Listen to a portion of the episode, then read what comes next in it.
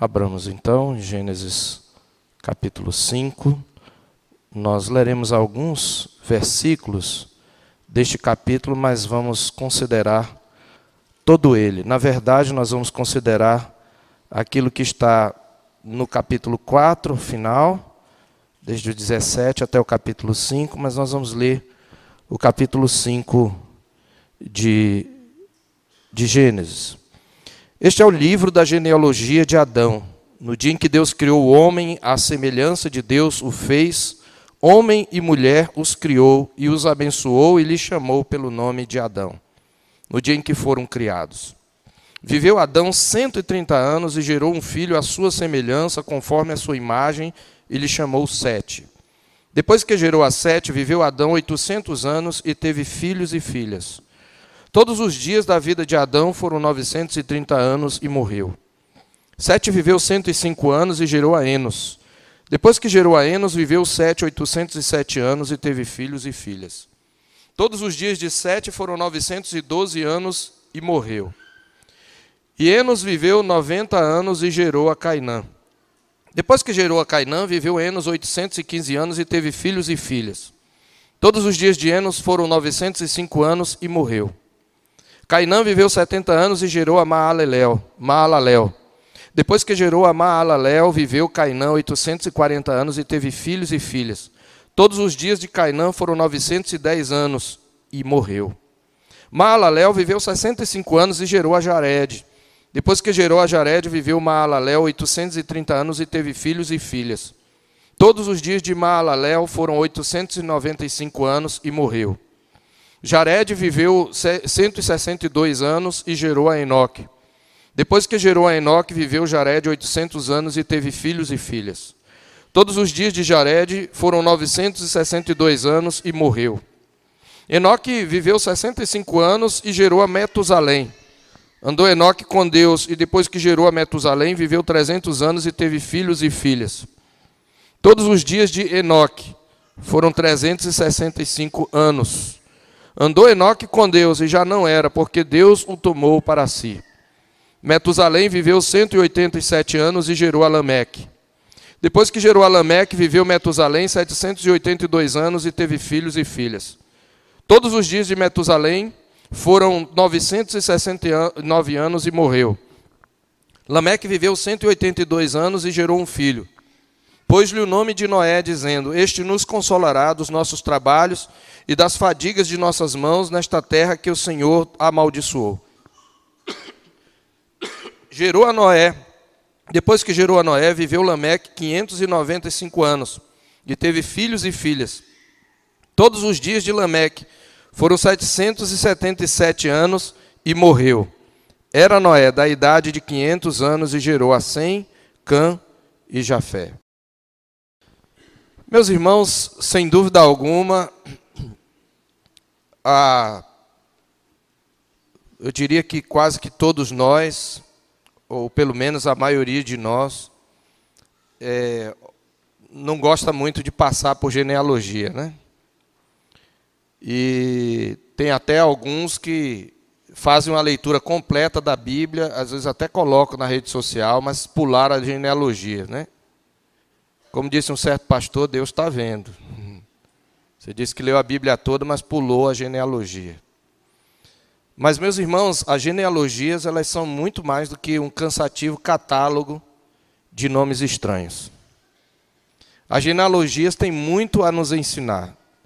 Existem estudos e mais estudos, até mesmo de pessoas que não têm um compromisso com o cristianismo, mas se utilizam, de, a, a, se interessam pela Bíblia como literatura, que demonstram que as genealogias são fundamentais para nós compreendermos toda, toda a tessitura da revelação bíblica.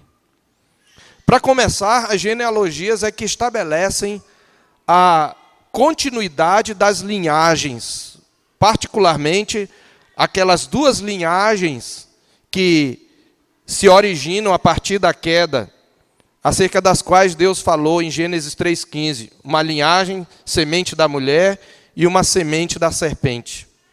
E especialmente a Bíblia chama atenção para a linhagem messiânica, para a linhagem da mulher que suplantará e que vencerá a serpente para a nova humanidade no novo Adão. É por isso que em Gênesis, talvez mais do que qualquer outro livro, nós temos várias genealogias. Aliás, o que divide a, o livro de Gênesis são as, são as genealogias. Como nós vimos desde a introdução, a palavra Toledot, que é traduzida aqui por é, genealogia, no verso 1, este é o livro da genealogia de Adão, essa palavra Toledot no hebraico significa gerações. E tem várias traduções ao longo de Gênesis. As, nós encontramos, por exemplo, no capítulo 2, no versículo 4, pela primeira vez. Esta é a Gênese dos céus e da terra. É a palavra hebraica Toledot ali. Também no capítulo 5, ah, nós vemos aqui, e nós vimos ainda, na, quando diz aqui na palavra do Senhor, no verso 9 do capítulo 6 de Gênesis, eis a história de Noé. Essa palavra traduzida por história é a mesma Toledot. Significa como é que aquela geração se originou. E o livro de Gênesis ele tem uma divisão é, em dez partes. Você tem desde o início da geração dos céus e da terra até a geração de, de Terá e de Abraão. E você vai ver o tempo todo as genealogias ali. Então, é isso que divide e dá unidade ao livro de Gênesis. Ele vai descrever a história da redenção e uma linhagem que vai sendo mantida e vai sendo desenvolvida pelo Senhor ao lado de outra linhagem maldita que vai se opor àquela linhagem que o Senhor estabeleceu para ser linhagem messiânica. Mas não é só isso. Se você ler, se você se um dia tirar um tempo para estudar só genealogias e anotar, pelo menos fazer algumas comparações, você vai ver que elas não são colocadas, elas não são dispostas da mesma maneira. O arranjo pelo qual o narrador coloca as genealogias também indica algo que ele quer nos ensinar. Nós podemos analisar aí mesmo duas genealogias que aparecem e que demonstram duas linhagens, né? semente da serpente, que é a de Caim, e a semente da mulher, que é a de Sete. E nós vamos, utilizando as duas, meditar aqui sobre, sobre, uma, ah, sobre a, a, os lampejos da graça nas trevas do pecado. Esse é, a, esse é o título da nossa mensagem. Lampejos da graça nas trevas do pecado. Se você olhar a genealogia de Caim, verso 17, veja que diz que coabitou Caim com sua mulher, ela concebeu, deu à luz a Enoque, Caim edifica uma cidade, a Enoque nasceu Irade, Irade gerou a Meljael, Meljael a Metuzarel, Metusael a Lameque, e Lameque toma para si duas esposas, e observe que nos filhos de Lameque existem pessoas que foram, vamos dizer, inventores ou criadores de tecnologia. De uma das mulheres, Ada, era Ada e Zilá, Ada deu à luz a Jabal, este foi o pai dos que habitam em tendas e possuem gado. Então, a pecuária nasceu aí. Depois ele diz que o nome do seu irmão era Jubal, este foi o pai de todos os que tocam harpa e flauta, desenvolvimento das artes, particularmente da música. Zilá, por sua vez, deu à luz a Tubal Caim, artífice de todo instrumento cortante de bronze e de ferro, tecnologia de guerra. E, obviamente, de trabalho também, porque o instrumento cortante era para é, cortar as coisas, não é? E a irmã de Tubal Caim foi Naamá. Então, o que você vê nessa genealogia é: menciona-se um filho e fala-se do que esse filho, em que esse filho contribuiu para o progresso daquela cultura e daquela cidade. Já na genealogia de Adão, o que se repete é: fulano gerou, viveu tantos anos, viveu tantos anos, gerou filhos e filhas. Depois que eh, gerou fulano, que é o cabeça daquela da sua descendência. Depois que gerou fulano, ele viveu mais tantos anos e gerou filhos e filhas. Isso é um refrão que vai se repetindo. Então, tudo isso tem um propósito que nós vamos ver exatamente ao analisar essa genealogia. E é com isso que eu quero então falar sobre a, exatamente o que aqui mostra são, em primeiro lugar, as trevas do pecado se alastrando e avançando na história do mundo. Mas em segundo lugar, e mais importante, você vai ver a graça de Deus refreando o pecado e fazendo provisões para a vitória final sobre o pecado. Novamente você vai ver aqui a graça na velha aliança. Então, lampejos de, da graça nas trevas do pecado. O que nós vamos ver aqui, queridos, é que ambas as genealogias, tanto de Caim como de Adão, mas especialmente a de Adão por meio de Sete, elas refletem a verdade evangélica que está em Romanos 5, 20 e 21. Sobreveio a lei para que avultasse a ofensa, mas onde abundou o pecado, superabundou a graça. A fim de que, como o pecado reinou pela morte, nós vamos ver isso na genealogia. Assim também reinasse a graça pela justiça para a vida eterna, mediante Jesus Cristo, nosso Senhor. É esse ensino aqui que se cumpre, obviamente, na nova aliança, com a obra de Cristo, que nós vamos ver. É esse exatamente esse princípio. A lei de Deus, que depois vai ser proclamada lá em Moisés, ela avultou, ela demonstrou toda a malignidade do pecado. É isso que Paulo quer dizer. A lei veio para mostrar toda a malignidade do pecado. É isso que significa avultar a ofensa. Intensificar a noção da malignidade da ofensa. Só que onde abundou o pecado, superabundou a graça. Então, meus irmãos, dando início aqui, nós vemos que a, a, nós vamos dividir em duas grandes, é, em duas grandes partes. Primeiro, nós vamos ver as trevas do pecado. Então, esse é o primeiro ponto. E como é que essas trevas do pecado se manifestam? Você vai ver uma multiplicação e uma intensificação do pecado. É isso que vai acontecer, aliás, até o capítulo 11, claramente. Sempre o pecado se multiplicando e Deus intervindo. O pecado se multiplicando e Deus intervindo. Até o episódio da Torre de Babel. Essa é a história primitiva, ou pré-história. É a história antes da história patriarcal. E aí você vai ver os homens se multiplicando na terra, multiplicando-se a iniquidade e Deus intervindo com graça e com juízo. Certo? Então o que, que nós vemos aqui? Primeiramente, a manifestação, e eu estou dividindo aqui numa, numa divisão muito mais lógica, porque está tudo aqui misturado, a manifestação flagrante da malignidade do pecado, tanto em Caim, especialmente na geração que veio de Caim, que é maldito, é declarado maldito, como nós vimos na semana passada, como na própria geração que veio de Adão.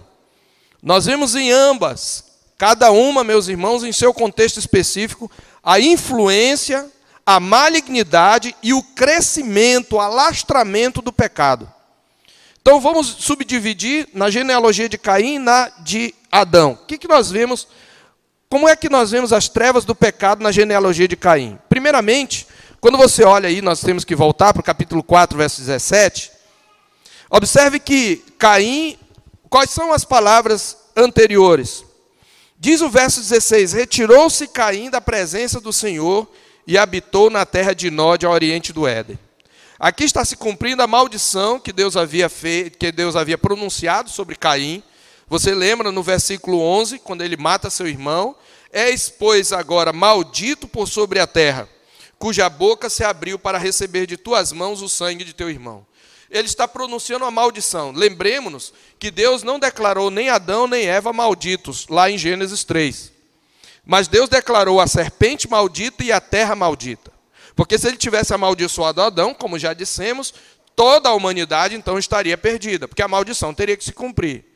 Na verdade, a maldição que vem da quebra do pacto já estava presente em Adão. Mas a pronúncia de uma maldição da parte de Deus significa destruição, significa é, perdição definitiva. Mas ele chama Caim de maldito, então ele está indicando Caim é semente da serpente. E ele diz: Olha, quando você lavrar o solo, agora ele era agricultor, ele não vai te dar mais a força, você não vai mais conseguir, porque você semeou o sangue do seu irmão. E você será fugitivo e errante pela terra. E ele funda uma cidade. Ele habitou numa terra chamada Terra de Nod, que é exatamente a palavra para fugitivo, errante. Traz a ideia, como eu falei, do cambalear errante de um bêbado. Então ele seria uma pessoa que se retiraria da presença do Senhor. Então veja, e quando ele edifica uma cidade, no verso 17, ele edifica essa cidade e ele chamou essa cidade pelo nome do seu filho, que é Enoque. Uma coisa interessante é que nós temos dois nomes que se repetem nas duas genealogias, Enoque e, e Lameque. E eles apontam para momentos importantes dessas duas sementes. Porque o que significa a edificação da cidade aqui? No contexto de Gênesis e no contexto do Êxodo, porque Moisés está escrevendo e ao mesmo tempo pregando para o povo de Israel, você lembra que o povo de Israel estava nas grandes cidades de Pitom e Ramsés, é, grandes centros urbanos, e eles estão sendo convocados a peregrinar para uma terra que eles não conheciam, com base, com muito, é, apenas baseado na sua própria confiança da palavra do Senhor, baseado na palavra do Senhor. Então eles são chamados a peregrinar, a deixar a cidade. Então Moisés está mostrando aqui a cidade como um instrumento de rebelião contra Deus. Porque o que é que Caim tinha que fazer agora? O que, que, o que, que resume a vida de Caim? Ele seria fugitivo, ele estaria sempre fugindo da presença do Senhor, e ele também estaria errante. E a palavra cidade aqui indica não apenas um povoado, mas um povoado que é cercado e protegido por uma fortaleza, por uma muralha. A cidade, portanto, queridos, é aqui, como nós falamos, a edificação da cidade dos homens, para usar uma expressão aqui de Agostinho no seu livro Cidade de Deus e Cidade dos Homens. E essa cidade dos homens é a semente da divinização do Estado. Então vou repetir aqui. Primeira manifestação das trevas do pecado na geração de Caim é a edificação da cidade dos homens como semente da divinização do Estado. O Estado só é criado mediante uma sanção de Deus lá em Gênesis 9, mas é, eu creio que a semente do Estado está aqui. Como nós vimos na, na mensagem anterior, Caim construiu essa cidade e deu a ela o nome do seu filho.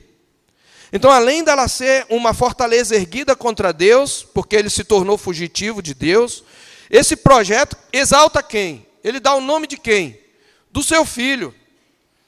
Você já viu como é que os, a geração piedosa de Abraão celebra o nome de lugares?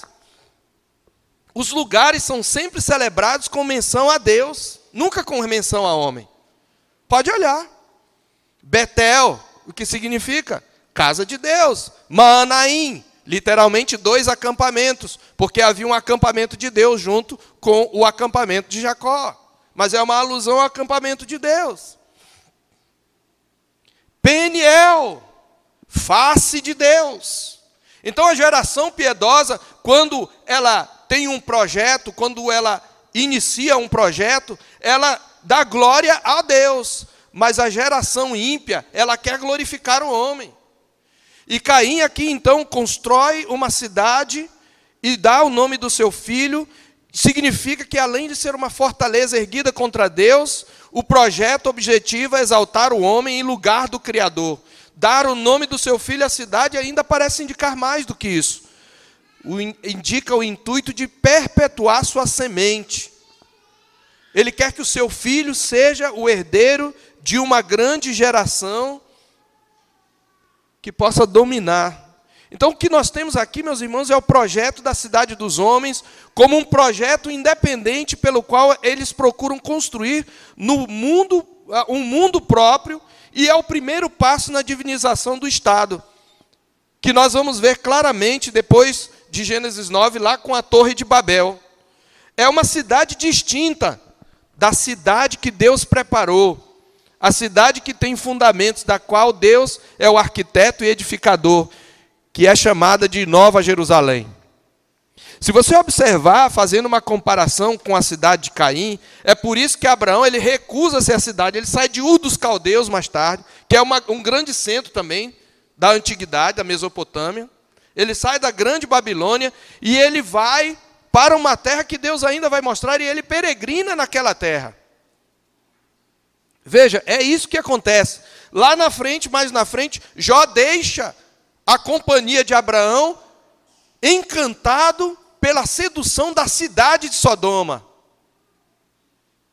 Então, o tempo todo, especialmente em Gênesis, você vai ver esse conflito entre o peregrino e a cidade, que é um sinal de uma falsa estabilidade. De modo que, quando Caim edifica uma cidade, você deve lembrar, a próxima vez que cidade é citada é Gênesis 11. Façamos para nós uma cidade, uma torre, cujo tope chega até o céu. Chegaremos lá na exposição de Gênesis o fracasso da religião de Babel. Então, meus irmãos, o que nós temos aqui é uma manifestação do recrudescimento, da, do alastramento do pecado no mundo. Uma cidade é construída para divinizar o homem e, consequentemente, o Estado. Veja, meus irmãos, é muito diferente daquilo que em Hebreus capítulo 11. Eu quero que você abra lá, porque você vai deixar marcado lá no capítulo 11 de Hebreus. Deixe marcado lá, porque nós voltaremos para Hebreus 11. Você vai olhar mais tarde Abraão peregrinando, no verso 8 de Hebreus 11. Pela fé, Abraão, quando chamado, obedeceu, a fim de ir para um lugar que devia receber por herança e partiu sem saber aonde ia. Pela fé peregrinou na terra da promessa, como em terra alheia. Habitando em, habitando em tendas com Isaac e Jacó, herdeiros com ele da mesma promessa. Por quê? Porque aguardava a cidade que tem fundamentos, da qual Deus é o arquiteto e edificador. Há uma cidade preparada por Deus. O fim de tudo não é no jardim. Nós não vamos voltar para o jardim, mas é para a cidade. E se você olhar mais à frente, no verso 13, e Enoque e, e Noé estão incluídos aqui, todos estes morreram na fé, sem ter obtido as promessas. Vendo-as, porém, de longe, saudando-as, desculpe, e confessando que eram estrangeiros e peregrinos na terra. Porque os que falam desse modo, manifesta estar procurando uma pátria, uma pátria. E se na verdade se lembrassem daquela de onde saíram, teriam oportunidade de voltar. Mas agora aspiram uma pátria superior, isto é, celestial. Por isso Deus não se envergonha deles, de ser chamado seu Deus, porquanto lhes preparou uma cidade. Deixe marcado aí, querido. Porque nós vamos voltar a esse capítulo 11 de Hebreus, que ele nos ajuda muito em entendermos a genealogia. Então veja, esta cidade dos homens, ela está em contraste com a cidade que tem fundamentos, da qual Deus é o arquiteto e edificador. E que ele começa a fundar em Gênesis 12, porque depois de Babel, o que é que você tem? Jerusalém, em embrião, em semente, através de Abraão. Mas antes de se tornar uma cidade, é preciso peregrinar. Então, meus irmãos, o primeiro subponto aqui, nós vemos as trevas do pecado na edificação da cidade dos homens, como semente da divinização do Estado. Porque a cidade, obviamente, é o prim primeiro passo, né? uma cidade tem um governo. E o fato de Caim dar o nome do seu filho indica quem ele queria que governasse. Mas, em segundo lugar, ainda, na geração de Caim, nós temos as trevas do pecado na promoção da imoralidade e na celebração da violência. Vou repetir: promoção da imoralidade e celebração da violência. Você tem edificação da cidade dos homens como semente da divinização do Estado e promoção da imoralidade e celebração da violência. Veja, a escalada do pecado na cidade dos homens tem seus clímax, como nós vimos, em Lameque. O sétimo depois de Caim. Os sétimos e os décimos nessas genealogias são muito importantes em Gênesis. Você sabe, o número 7 tem uma simbologia. A genealogia ela não descreve uma geração de todos os descendentes, não, mas de descendentes específicos. As genealogias elas pulam. Se você olhar, por exemplo, lá em Mateus tem uma genealogia de Cristo e em Lucas tem outra genealogia. As duas não são contrárias, elas se complementam. É que a genealogia ela seleciona cabeças ela seleciona representantes é, específicos das gerações. Muitas pessoas quiseram marcar, por exemplo, quantos anos tem a Terra com base na genealogia. Não vai conseguir. porque a genealogia não, não, refere, não refere uma cronologia exata. Ok? Então, isso aqui é importante. Mas onde é que nós temos essa promoção da imoralidade? Veja, Lameque é o sétimo depois de Adão. No, depois de Caim. Contando com Adão, Caim e até chegar a Lameque. E esse número 7 tem uma simbologia. Lameque é uma pessoa real, mas ele, ele é colocado como o sétimo descendente, com uma simbologia. Sete, você lembra, tem a ideia de algo completo, algo perfeito. Então é quando o pecado chega a uma espécie de estado de plenitude na posteridade de Caim. E isso fica muito claro que tanto a imoralidade como a violência. Primeiro, Lameque, o sétimo depois de Caim, é o primeiro polígamo. Ele tem duas mulheres, é Lameque quem funda a poligamia. Veja aqui, está muito claro. Lameque tomou para si duas esposas. O nome de uma era Ada e a outra se chamava Zilá. Então veja, ele é o primeiro polígamo, mas não é só isso. Ele é um assassino frio, que mata por motivo banal e ainda celebra o feito com uma poesia. Por isso nós dizemos que é promoção da imoralidade e celebração da violência. Veja, ele faz poesia. Depois de falar dos descendentes de Lameque, veja o verso 23. Disse Lameque às suas esposas. Veja, isso é uma poesia. A outra coisa interessante em Gênesis é que ah, os blocos sempre têm uma, um término, pelo menos nessa primeira parte, com poesia. Você lembra o clímax da criação, da criação da mulher, tem uma poesia. A, a própria maldição de Deus à serpente é uma poesia. Do ponto de vista da estrutura da, da língua hebraica, é um, é um, um texto poético. Ah, o sermão de Deus para Caim, nós mostramos isso na semana passada, é uma poesia. É poético. E aqui olha o que ele diz: Ada e Zilá, ouvi-me, primeira linha. Vós, mulheres de Lameque, escutai o que passo a dizer-vos. Veja, a mesma estrutura sextupla lá de Deus falando a Caim. No capítulo 6, no capítulo 4, versos 6 e 7. Mulheres de Lameque, escutai o que passo a dizer-vos. É a mesma coisa que ele está falando numa segunda frase. Isso é poesia hebraica. Terceira linha. Matei um homem porque ele me feriu. Quarta linha, rimando com essa. E um rapaz porque me pisou.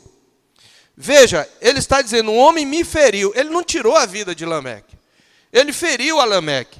E a palavra pisou pode ser traduzida por arranhou. O homem em alguma briga o feriu, eles brigaram por alguma razão e o arranhou. E o que foi que ele fez por causa para o homem pagar essa ferida? Ele matou, ou seja, foi ferida por uma vida. A lei de Talião, que Moisés promulgou e que já existia inclusive antes da lei de Moisés, no código de Hammurabi, ela dizia olho por olho, dente por dente, mão por mão, pé por pé, cabeça por cabeça, vida por vida. Essa lei é uma lei justa, ela não é injusta. Ela está dizendo: aquilo que você tirou vai ser tirado de você.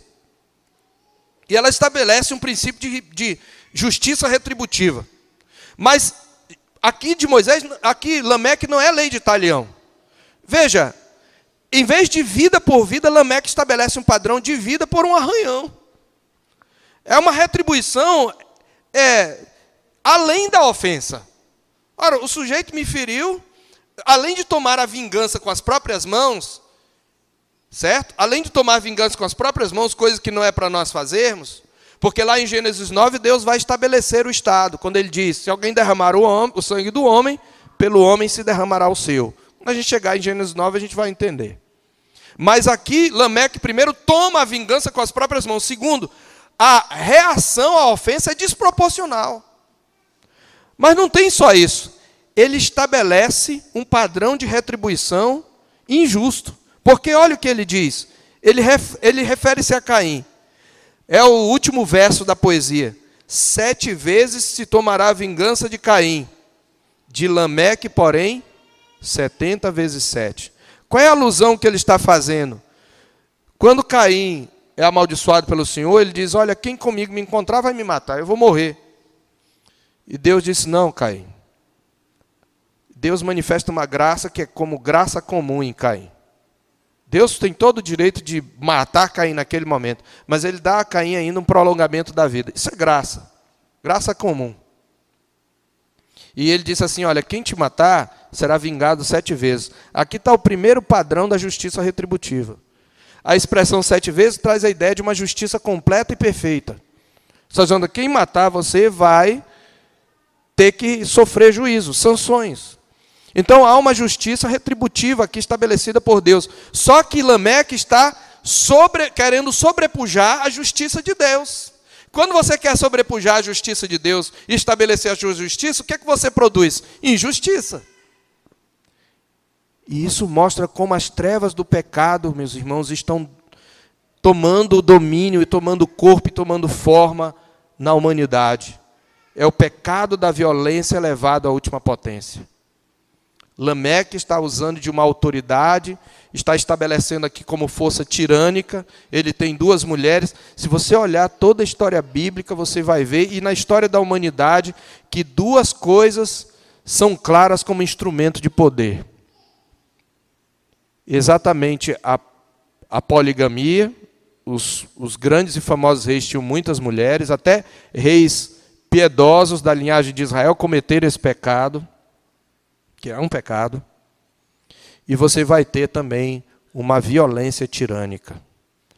Então veja, na genealogia de Caim, nós vemos as trevas do pecado, na edificação da cidade dos homens como semente da divinização do Estado e na promoção da imoralidade e celebração da violência, porque a poesia ela celebra a violência. Mas eu quero ainda demonstrar dentro das trevas do pecado na genealogia de Adão também. O que é que nós vemos na genealogia de Adão como manifestação das trevas do pecado? Primeiro, agora indo para o capítulo 4, nós temos um ciclo de morte frustrando o trabalho de gerar filhos.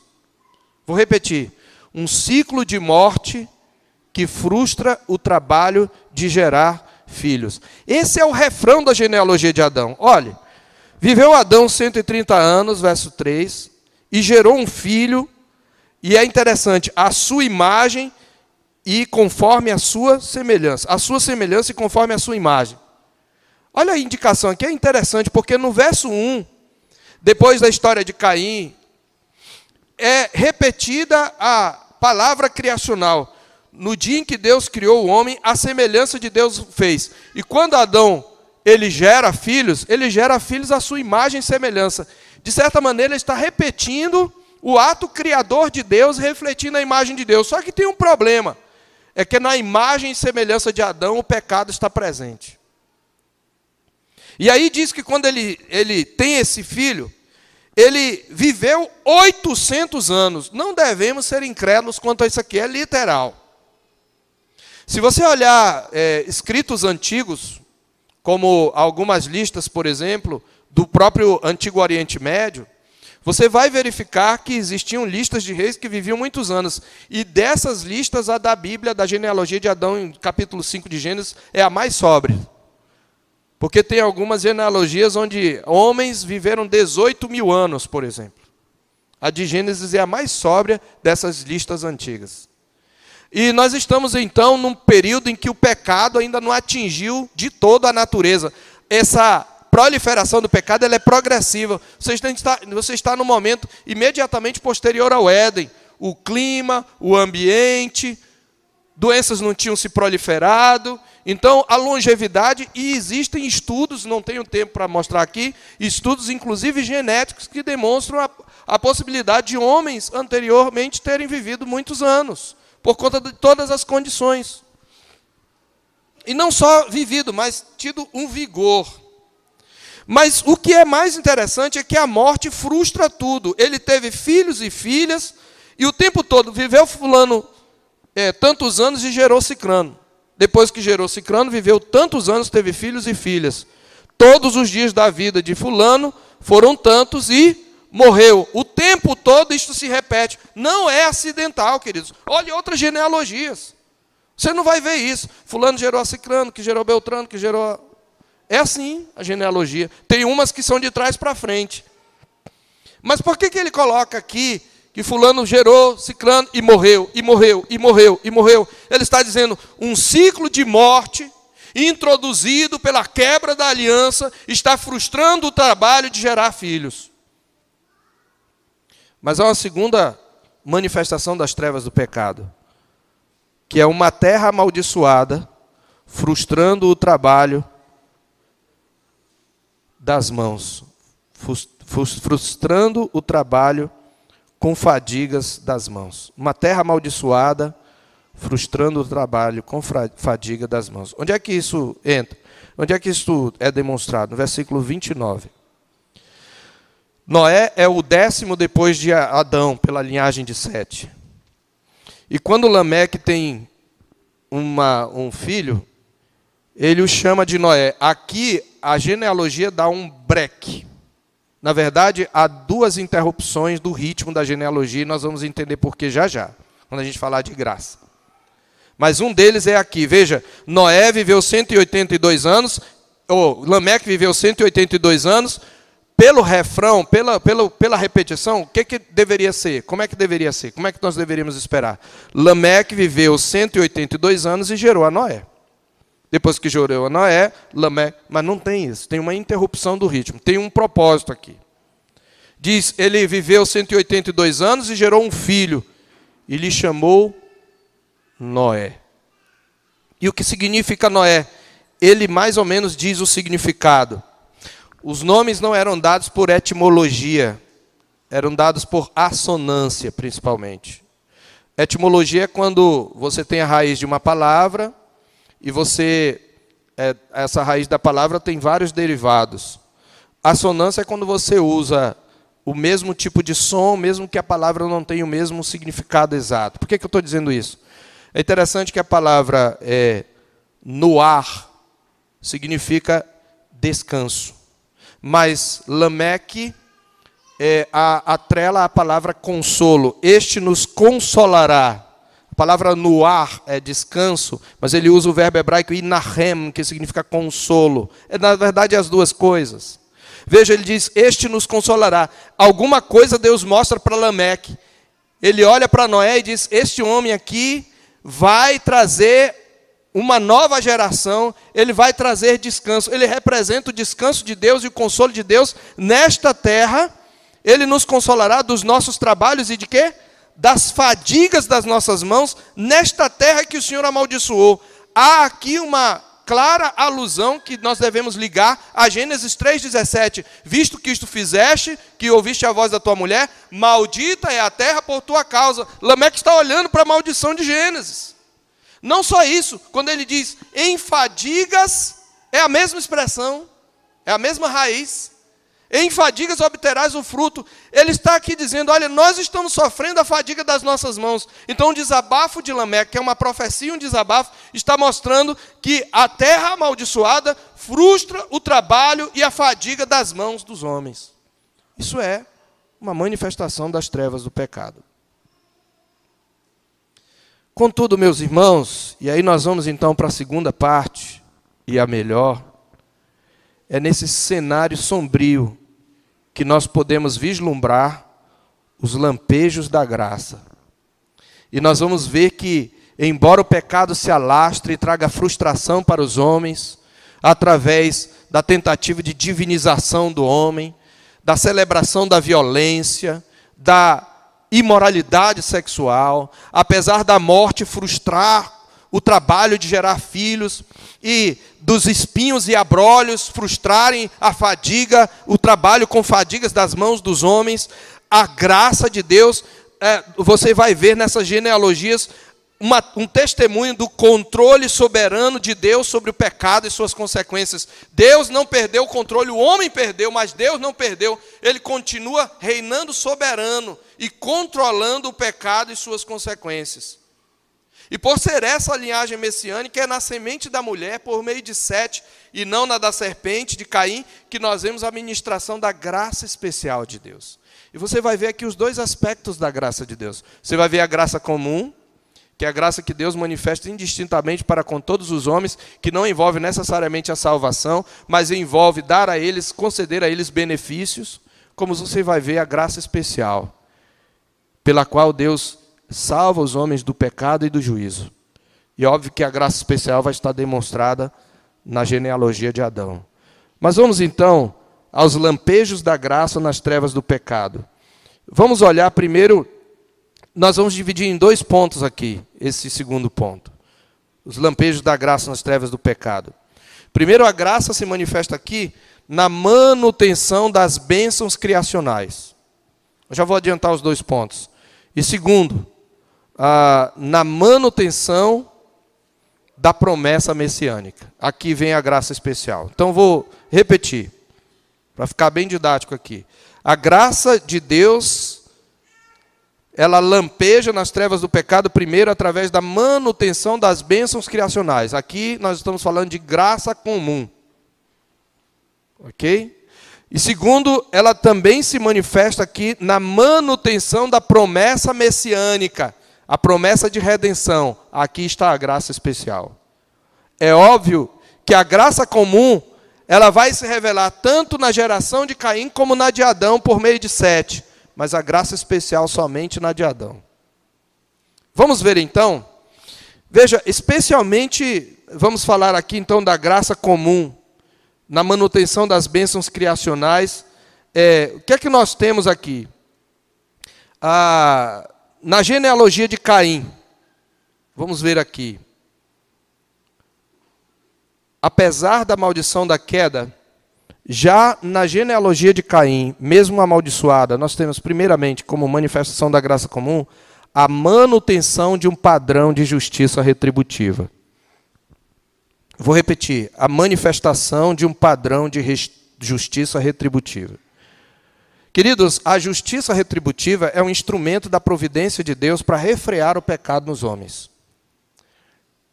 Você deixa de fazer muitas coisas porque você sabe que pode pagar por aquilo que você fez. Você muitas vezes deixou de ultrapassar o sinal vermelho, não por amor ao bem, mas muitas vezes por temor do mal. O crente devia fazer pelas duas coisas tanto por temor da, da punição, como por dever de consciência. A Bíblia diz lá em Romanos 13. Onde é que nós vemos a manutenção do padrão de justiça retributiva? Na palavra de graça comum de Deus a Caim, no capítulo 4, verso 14, verso 15. Você lembra?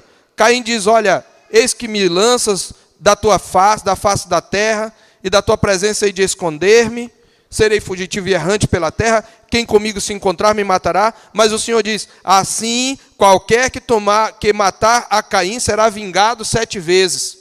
Nós estamos nos primórdios da humanidade. E diz que Deus põe um sinal em Caim. Alguns dizem que o sinal era a cor da pele dele. Mas se foi, acabou tudo, porque acabou tudo com dilúvio. Não tem nada a ver isso. Nós não sabemos que sinal foi. Mas havia algum sinal que os homens tinham, quando olhassem, tinham que saber que quem o ferisse de morte seria vingado sete vezes. Nós já mostramos que essa expressão significa uma perfeita justiça retributiva. E o objetivo é de refrear, conter e manter sob controle o avanço da violência. Meus irmãos, não se enganem, isso vai desembocar no papel do Estado. Nós temos aqui um princípio, inclusive, de implicações políticas. Não se engane, mesmo o Estado mais opressor e mais tirano, ainda é um instrumento para refrear o pecado. É claro que ele vai alastrar o pecado por um lado. Mas o que eu estou dizendo é uma, um país sem governo é pior do que um país ainda com governo tirânico. Veja, veja a comparação que eu estou fazendo para você entender. Eu não estou dizendo que tirania é justificável. O que eu estou dizendo é que existe o desgoverno e existe um governo tirânico. Vou dar um exemplo, que é o Iraque. O Iraque tinha Saddam Hussein, ele foi preso, foi morto, ok deveria ter sido executado, mas não tem governo no Iraque. Ele está pior do que na época de Saddam Hussein. Por que as pessoas não querem tirar Bashar al-Assad, por exemplo, lá da, da Síria? Não, ele, ele é um tirano, o dele está preparado, Deus vai julgá-lo, mas se tirar Bashar al-Assad, o Estado Islâmico domina. Esse é o, essa é a crise. Claro que existem interesses econômicos, eu não estou dizendo que não existe, mas existe essa preocupação também. Quando Bashar al-Assad ele se enfraquece, o Estado Islâmico, o Estado Islâmico se fortalece. Quando o, o, o, é, ele se fortale, é, o Estado Islâmico se enfraquece, ele se fortalece. Quem é pior? Eu não vou entrar nessa discussão aqui, mas eu, o que eu quero dizer é, mesmo um governo ruim, ainda é melhor do que a anarquia. Isso aqui é importante porque existem anarquistas. O anarquismo é, um, é uma filosofia política. Quando o Haiti, o Haiti viveu mais de 20 anos, ou 20 anos ou mais, de ditadura corrupta. Mas quando o Haiti foi estremecido, destruído por um terremoto, a coisa se tornou pior. Claro que às vezes Deus usa as calamidades para melhorar, como acontece nos lugares onde houve, por exemplo, tsunami. Mas porque se levantaram outros governos. O ponto é que Deus usa o governo, a autoridade constituída, para refrear o pecado. Então você tem um Brasil, por exemplo, que teve muita gente que é corrupta, óbvio. E a gente quer que elas saiam dali. Mas alguém tem que ficar no lugar. Então, essa manutenção de um padrão de justiça retributiva, ela assegura o mandato social. Lembra da aliança da criação? Quem não lembra, a mensagem já está lá no YouTube. As, a aliança da criação. Tá? Então, veja, o mandato social está mantido aqui. Mas há uma segunda manifestação da graça comum de Deus, como manutenção da, das, das bênçãos criacionais. É a manutenção da inteligência e da criatividade. E aqui é uma manutenção também, é uma capacitação para manter e para executar o mandato cultural. Veja os versículos 17 a 22 de, ah, de Gênesis 4. Aqui a palavra de Deus mostra que os filhos de Lameque, um deles foi o pai dos que habitam em tendas e possuem gado. Ele desenvolveu, desenvolveu tecnologias para o desenvolvimento da pecuária.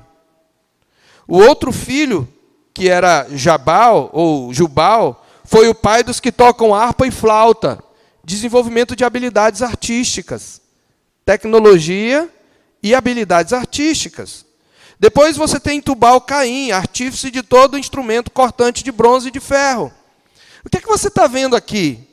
Você está vendo que até mesmo e especialmente a maldita geração de Caim pode desenvolver ciência e tecnologia e excelência artística, cumprindo o mandato cultural. O que é isso, irmãos? Graça comum, mantendo os mandatos. Parece que se comprova aqui, inclusive, aquela observação de Jesus em Lucas 16, 8, que diz que filho deste, os filhos do mundo são mais hábeis na sua própria geração do que os filhos da luz. Porque os filhos de Caim é que desenvolvem ciência e tecnologia em especial.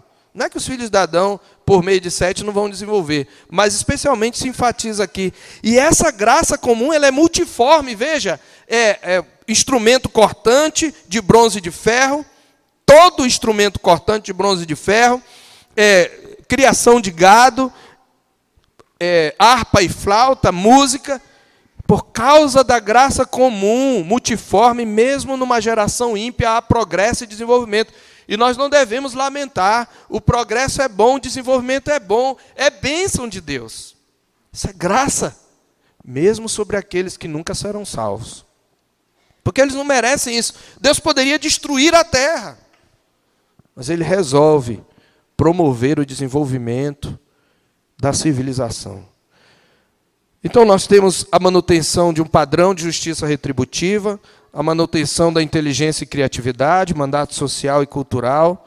Mas olhando agora para a geração de Adão no capítulo 5, nós temos a manutenção da capacidade reprodutiva e o prolongamento da vida. Manutenção da capacidade reprodutiva, tanto para Caim como para Adão, e o prolongamento da vida. É isso que é enfatizado na genealogia de Adão. Fulano teve muitos anos, teve filhos e filhas, teve filhos e filhas, teve filhos e filhas. Então, gerar filhos, constituir famílias, capacita os homens a cumprir o mandato social também. Na verdade, isso é fundamental. E a espantosa longevidade e vigor físico lhes proporcionou a potencialização da multiplicação populacional. A curva, chamada curva demográfica, está melhorando a cada a cada dia. Aliás, esse medo que as pessoas têm de superpopulação é uma falácia muito grande para promover o controle social. Mas eu não vou entrar nessa discussão aqui. O próprio Brasil está envelhecendo. Crescer e multiplicar é bênção. E é o que você vai ter aqui. E que essa longevidade, veja, Adão viveu 130 anos, e ele tinha 130 anos quando gerou sete. Não é que ele viveu muito só, ele tinha vigor físico, capacidade de gerar filhos. Deus está multiplicando, o crescer e multiplicar. Lembra lá? Gênesis 1, 27 e 28. E disse, lhes abençoou, e lhes, os abençoou e lhes disse: Crescei e multiplicai-vos. Qual é a bênção? Crescei e multiplicai-vos. Qual é a bênção, maridos e mulheres? Crescei e multiplicai-vos. Isso é bênção, não é maldição. E o que é que está acontecendo aqui? Multiplicação, longevidade, vigor físico. Isso é bênção. E que isto era bênção, fica claro no fato de que a partir da geração já diluviana, que é a geração de Noé, a longevidade é tirada da humanidade como sanção adicional do juízo e da restrição divina sobre o pecado. Veja o capítulo 6, que fala que, vendo os filhos de Deus, no verso 2, que as filhas dos homens eram formosas, tomaram para si mulheres as que mais lhe, lhes agradaram. Então disse o Senhor: Meu espírito não agirá para sempre no homem, pois este é carnal, e os seus dias serão 120 anos. Deus sanciona um juízo. E a partir dali, a idade vai ficar oscilando. É claro que vai haver exceções. Abraão viveu ainda 175 anos, mas vai gerar em torno disso. É claramente uma bênção que depois Deus vai tirar. Mas, meus irmãos, nós temos então, em segundo lugar, dentro dessa dos lampejos da graça, o que é mais importante ainda, que é a manutenção da promessa messiânica. E a promessa messiânica, ela é uma manifestação da graça especial de Deus. Aquela promessa de Gênesis 3,15 de que Deus iria redimir a humanidade por meio de um representante da mulher que pisaria a cabeça da serpente. E é especialmente na genealogia de Adão que nós vemos destacadas as provisões para as bênçãos espirituais que asseguraram a obra redentora, a graça especial. Em três momentos vemos esses lampejos da graça especial nos chamar a atenção para o proto-evangelho de Gênesis 3,15. Primeiro, dentro da manutenção da promessa messiânica, que é o nosso outro ponto. Primeiro, o surgimento de uma geração piedosa por meio da semente messiânica. Vou repetir: surgimento de uma geração piedosa por meio da semente messiânica. Veja, já no prólogo ou na conclusão da história de Caim e início da de Adão, você vai ter nessa transição para a genealogia de Adão uma nota de esperança no fim da história de Caim e o prólogo da história de Adão, no capítulo 4, 25 e 26. Depois que Caim matou Abel, que Eva vai reconhecer que era a semente santa, diz que tornou Adão a coabitar com sua mulher, ela deu à luz um filho a quem pôs o nome de Sete, porque disse ela: Deus me deu outro descendente, no hebraico é outra semente em lugar de Abel. Ele é que era a divina semente, eu não sabia. E ele foi morto pela semente da serpente. Mas Deus me deu outra semente em lugar de Abel, que Caim matou. E diz que a sete, a palavra sete significa o apontado, o designado. Deus designou é este. Este é semente divina. E a sete nasceu-lhe um filho, ao qual pôs o nome de Enos. E o que aconteceu na geração de Enos? Daí se começou a invocar o nome do Senhor. Aleluia. Nasceu uma geração de piedosos que invocavam o nome do Senhor. Você lembra? Essa expressão vai ser depois uma expressão chave. Todo que invocar o nome do Senhor será salvo. Isso se aplica a Jesus lá em Romanos capítulo 10, verso 9. Aí se começou a crer nas promessas. Aí se começou a, a se, se começou a andar com Deus o surgimento dessa geração piedosa que começa a invocar por meio da semente messiânica. Mas a genealogia de Adão tem mais, tem um lampejo ainda mais forte. É o que eu chamo de vitória sobre a morte por meio da semente messiânica, é o segundo subponto. Você tem vitória sobre a morte por meio da semente messiânica. E aqui eu quero chamar a atenção para o ritmo. Observe o ritmo da narrativa. Fulano viveu tantos anos, gerou a Cicrano, e depois que gerou a Cicrano, viveu tantos anos, teve filhos e filhas e morreu. O tempo todo é isso. E morreu. Teve um filho, viveu mais anos, teve outros filhos e filhas, muitos filhos, e morreu. E morreu. Em dois lugares, a genealogia quebra o seu ritmo. Em qual lugar? No sétimo depois de Adão, Enoque. Observe aí. Depois de ficar repetindo o tempo todo, diz assim no verso 21. Enoque viveu 65 anos e gerou a Metusalém. Aí, em vez de dizer, depois que gerou a Metusalém, não, entra com uma observação importante. andou Enoque com Deus. Enoque faz parte da geração piedosa. Depois que gerou a Metusalém, viveu 300 anos, ele viveu pouquinho e teve filhos e filhas. O que é que deveria dizer? Todos os dias de Enoque foram 305 anos e. Mas não é o que acontece. Veja a quebra do ritmo. De novo no verso 24. Andou Enoque com Deus e já não era, porque Deus o tomou para si. Sabe o que isto significa? Enoque não viu a morte. Enoque foi arrebatado vivo para junto do Senhor. É isto que claramente está em Hebreus capítulo 11. Dois homens na Bíblia não veem a morte antes da velha aliança: Elias e Enoque. Você pergunta, mas ah, todos não pecaram, carecem da glória de Deus, a morte passou a todos os homens, sim. Mas existe um fator pelo qual Enoque pôde não experimentar a morte. E é o mesmo fator também pelo qual a última geração antes da vinda de Cristo, que estiver viva na sua vinda, não experimentará a morte. A Bíblia fala lá em 1 Coríntios 15 que os mortos em Cristo ressuscitarão primeiro, e nós, os que estivermos vivos, aqueles que estiveram vivos na, na vinda de Cristo, serão transformados. Eles não verão a morte também. Por quê? Porque ele andou com Deus. Então, já na geração de Adão, nós temos um, um, uma antecipação do arrebatamento. E eu não estou falando do arrebatamento secreto e pré-tribulacional, porque eu não creio em arrebatamento secreto e pré-tribulacional. O arrebatamento vai ser numa só vinda de Jesus, e a igreja sobe com ele, ele destrói tudo, a igreja é, desce com ele e reina para sempre. Eu não vou entrar nessa questão aqui, porque são querelas escatológicas, e a gente tratou disso, inclusive, no estudo de quarta-feira, mas eu estou pronto a tirar a dúvida de qualquer pessoa sobre a, qual é a posição que eu estou exposando aqui. Mas o que você tem aqui é claramente, mas não é só Enoque que interrompe esse ciclo de morte, também Noé. Porque veja, Noé viveu, é, Lameque, verso 28, é, viveu 182 anos e gerou, era para dizer Noé, mas ele gerou um filho. Aí há um suspense. E lhe chamou Noé. E há uma profecia. Veja, este nos consolará do trabalho e das fadigas da nossa mão, das nossas mãos nesta terra que o Senhor amaldiçoou. E depois que gerou a Noé, viveu Lameque 595 anos e teve filhos e filhas.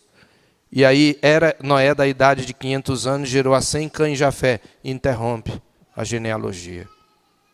Aí vem o dilúvio. Você sabe, nós vamos falar do dilúvio na próxima semana.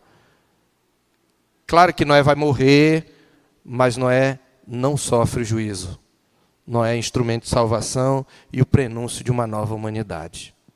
Então, Enoque e Noé mas há outra coisa que os liga. Veja, qual é a característica comum e fundamental entre esses dois? Veja o que diz aí, verso 24: Andou Enoque com Deus, comunhão com Deus, vida piedosa. Veja o que diz lá de Noé. Quando ele fala que viu o Senhor, no verso 5 do capítulo 6, a maldade do homem que se havia multiplicado na terra e que era continuamente mal desígnio do seu coração. Então se arrependeu o Senhor de ter feito o homem na terra, isso lhe pesou no coração. Ele prometeu fazer desaparecer o homem e os animais. Mas no verso 8 diz: Porém, Noé achou graça diante de Deus. Esta é a razão fundamental tanto para a salvação de Noé como para a salvação de Enoque. Noé achou graça. Mas há uma outra coisa, que é uma frase repetida para ambos. Eis a história de Noé. Noé era homem justo e íntegro entre os seus contemporâneos. Noé andava com Deus. Mesma coisa que se fala de Enoque. Ele andava com Deus. Piedade é a palavra que resume aqueles que vencem a morte. Mas não é só vitória sobre a morte por meio da semente messiânica.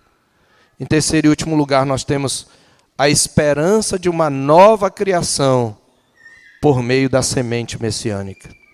Que aí vai ser com Noé. Que, que Deus vai fazer? Nós vamos ver isso só na semana que vem. Mas no dilúvio, Deus salva o quê? Deus salva Noé e salva os animais. E nós vamos ver que no capítulo 9 ele repete a bênção da criação para Noé e para os animais: crescer e multiplicar e encher a terra. Então, com Noé, você tem não só a vitória pessoal individual sobre a morte, na semente messiânica há uma promessa de renovação, de restauração e de redenção de toda a criação. É isso que acontece. Por meio da semente messiânica. Queridos, eu quero já concluir. E eu quero que você vá para Hebreus, capítulo 11. Ali nós encontramos, do ponto de vista da responsabilidade humana, o fator fundamental para andar com Deus e ser objeto dessa graça especial, que traz vitória sobre a morte, que traz uma linhagem de piedosos e que traz esperança de renovação. No capítulo 11, Noé e Enoque figuram entre as testemunhas que são chamados heróis da fé. Veja o verso 5. Pela fé, Enoque foi trasladado, foi arrebatado para não ver a morte. Não foi achado, porque Deus o trasladara, pois antes da sua trasladação obteve testemunho de haver agradado a Deus. Foi pela fé. Pela graça sois salvos mediante a fé. E mais à frente, logo em seguida, no verso 7, pela fé, Noé, divinamente instruído acerca dos acontecimentos que ainda não se viam, e sendo temente a Deus, aparelhou uma arca para a salvação de sua casa, pela qual condenou o mundo e se tornou herdeiro da justiça que vem da fé. A verdadeira piedade é vivida pela fé na palavra de Deus, nas promessas de Deus. Mas essa fé, ela se manifesta numa obediência aos mandamentos de Deus. Nós vamos ver na próxima mensagem como a fé que Noé demonstrou, ele demonstrou pela obediência. E aqui diz, no verso 7 mesmo, pela fé, Noé, divinamente instruído acerca de acontecimentos que não se viam, aparelhou uma arca, ele obedeceu a Deus. A genuína fé piedosa é uma fé obediente. E não só isso. Eles demonstravam fé na palavra de Deus, obediência aos mandamentos de Deus, e eles também testemunharam do juízo e da salvação de Deus. No verso 7 mesmo de Hebreus 11 diz que Noé condenou o mundo e se tornou herdeiro da justiça que vem da fé. E lá, meus queridos, em 2 de Pedro, capítulo 2, verso 5, ele é chamado, Noé é chamado de pregador da justiça. De alguma maneira ele pregou, nós vamos falar isso ainda na próxima semana, mas ele pregou, mas não foi só ele, Enoque também, veja, há uma, uma, uma história que sobreviveu de um livro apócrifo, mas que é verdadeiro e foi tomada por um livro inspirado, lá em Judas, versos 14 e 15. Enoque foi um profeta, observe, Enoque profetizou, no capítulo em Judas, é o último livro, penúltimo livro, antes do Apocalipse. Quanto a estes foi que também profetizou Enoque, o sétimo depois de Adão, dizendo: Eis que veio o Senhor entre as suas santas miríades. Veja, miríades aqui são os milhares de anjos, seus exércitos, para exercer juízo contra todos e para fazer convictos todos os ímpios acerca de todas as obras ímpias que impiamente praticaram e acerca de todas as palavras insolentes que ímpios pecadores proferiram contra ele. Enoque profetizou o juízo de Deus e o dia do Senhor que se cumpre provisoriamente no dilúvio. Mas que aponta para o dia final, porque Pedro está aplicando aqui, Judas está aplicando ao dia final. Então, os dois acharam graça diante de Deus, os dois confiaram na palavra de Deus, foram justificados pela fé, os dois obedeceram os mandamentos de Deus e os dois testemunharam o juízo e a salvação de Deus. Agora, queridos, todos estes foram testemunhas da fé, mas eles apontam para alguém, e é com isso que eu quero concluir no capítulo 12 de Hebreus. Depois de citar todos esses homens, além de Enoque e Noé, ele diz: Portanto, também nós, visto que temos a rodear-nos tão grande nuvem de testemunhas, nós também, ele está dizendo, nós também hoje vivemos uma peregrinação, nós também temos promessas. E essas pessoas que viveram no passado e pela sua fé testemunharam da graça salvadora de Deus, são testemunhas. E ele está usando aqui o, a figura da torcida que fica no estádio, torcendo a ideia é, o testemunho deles deve ser um incentivo para nós. Ele diz: desembaraçando-nos de todo o peso e do pecado que tenazmente assedia, corramos com perseverança, como Enoque e Noé, a carreira que nos está proposta, mas não é olhando para eles, eles apontam para outra pessoa, olhando firmemente para quem? Para o Autor e Consumador da fé, Jesus que veio a este mundo, que correu e que fez o que nem Enoque, nem Noé poderiam fazer, conquistou a salvação para todo o seu povo. E em troca da alegria que estava proposta, suportou a cruz, não fazendo caso da ignomínia, está sentado à destra de Deus. Aleluia.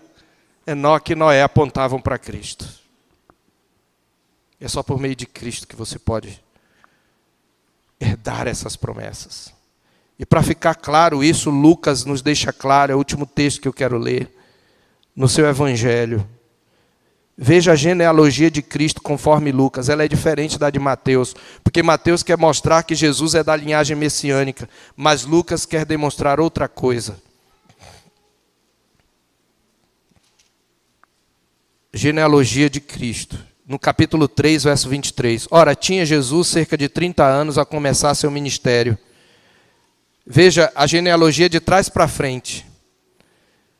Veja, Jesus era como se cuidava, filho de José, filho de Eli, filho de Matate, filho de Levi, filho de Melqui, e ele vai re, retrocedendo. E eu quero avançar. Veja no verso 36. Salá, filho de Cainã, Cainã, filho de Arfaxade, Arfaxade, filho de Sem, este filho de Noé, filho de Lameque, Lameque, filho de Metusalém, Metusalém, filho de Enoque, Enoque, filho de Jared, este filho de Maalelel, filho de Canaã, Cainã, Cainã, filho de Enos, Enos, filho de Sete, este filho de Adão, filho de Deus. Aleluia.